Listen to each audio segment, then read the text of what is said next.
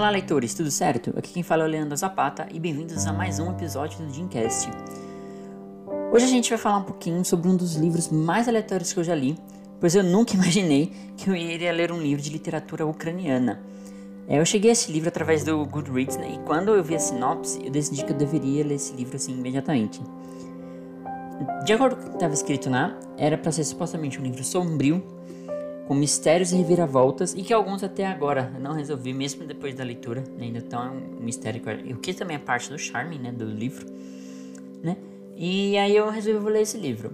Então, o livro de hoje ele se chama Daughter from the Dark, de Marina e Sergei Daichenko.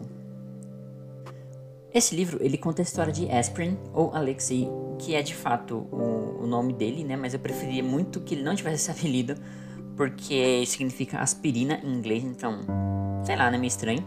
E ele é um jovem radialista e DJ, em que quando, que quando ele ajuda uma menininha né, perdida em um beco, né? Ele descobre que ela é sua filha com uma mulher com quem anos antes ele ficou.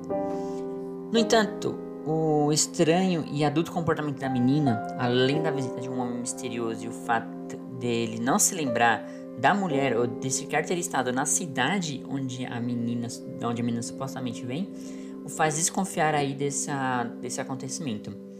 A Leona, que é a filha, né, diz ser de um mundo perfeito, porém onde é impossível ter criatividade. Ela vem desse mundo buscando por seu irmão, né, que hoje que veio para a Terra, né, para o nosso mundo, em busca da imperfeição e assim ele podendo criar novas músicas.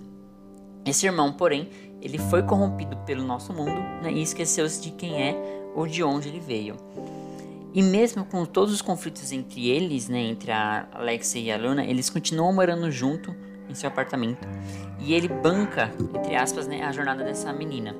Ele compra diversos violinos para ela, ele é, ele paga médico, ele matricula ela numa escola de música, né? E no caso, a Leona ela precisa aprender a tocar um, o instrumento, né? No caso, o violino, para conseguir despertar o seu irmão é, tocando a música que é pertence a ele, né? O, o que quer dizer nesse universo desse livro tanto as pessoas como os sentimentos e qualquer outra coisa possuem uma música, uma melodia que pertence a essa pessoa, como se fosse a identidade da pessoa.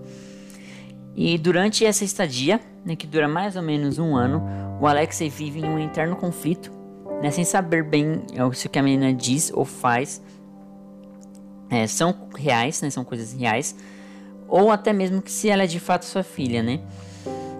Um, e aí, durante a história, né, a gente vê ele que como ele começa pouco a pouco e perdendo a cabeça aí, ou, ou é, perdendo aí um pouco da sanidade em relação a esse, a esse relacionamento que ele tem com essa menina. Vamos a minha opinião. Então, apesar desse livro ele ter um conceito muito interessante, o livro não é voltado muito para a parte fantástica da história, né? Já que essa parte apenas engata mesmo nos últimos capítulos e também não é uma coisa muito surpreendente. É, não tem muitas cenas de ação e o ritmo do livro é bem lento em algumas partes, né? Mas no geral o livro ele é bem engajante. Eu vou confessar que o comportamento de Aspirin é muito, muito irritante para mim. Né? Ele age de uma maneira muito imatura é, o tempo inteiro do livro. E se eu estivesse no lugar dele, eu teria feito as coisas da maneira completamente oposta ao que ele fazia. Então é um livro que é, ele foi, na verdade, assim, né? O personagem mesmo ele foi criado para ser irritante daquela maneira. Então acho que o objetivo foi atingido. Mas é, eu não teria feito um personagem desse, desse estilo, eu teria feito uma coisa um pouquinho diferente. Principalmente porque o arco dele, é, no fim, parece incompleto, já que ele parece que ele não muda durante é, as ações dele durante o livro. Então vamos à conclusão. É, Daughter from the Dark é, no mínimo, um livro mais diferente que eu já li. Né? Ele tem um conceito muito diferente.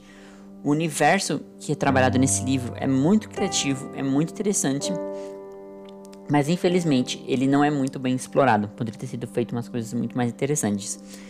Então, por fim, eu vou dar esse livro 3 de 5 tiers, né? E a nota final dele. É isso aí, galera. Por enquanto é só. Resenha rápida, um pouquinho atrasada para vocês, né? Alguns minutos atrasadas. Mas é isso aí. Então, se eu se parecer que eu tô acelerando, justamente por isso, tá? Por justamente por causa desse atraso. Bom, galera, então é isso. Um forte abraço aí para todo mundo nos vemos em breve.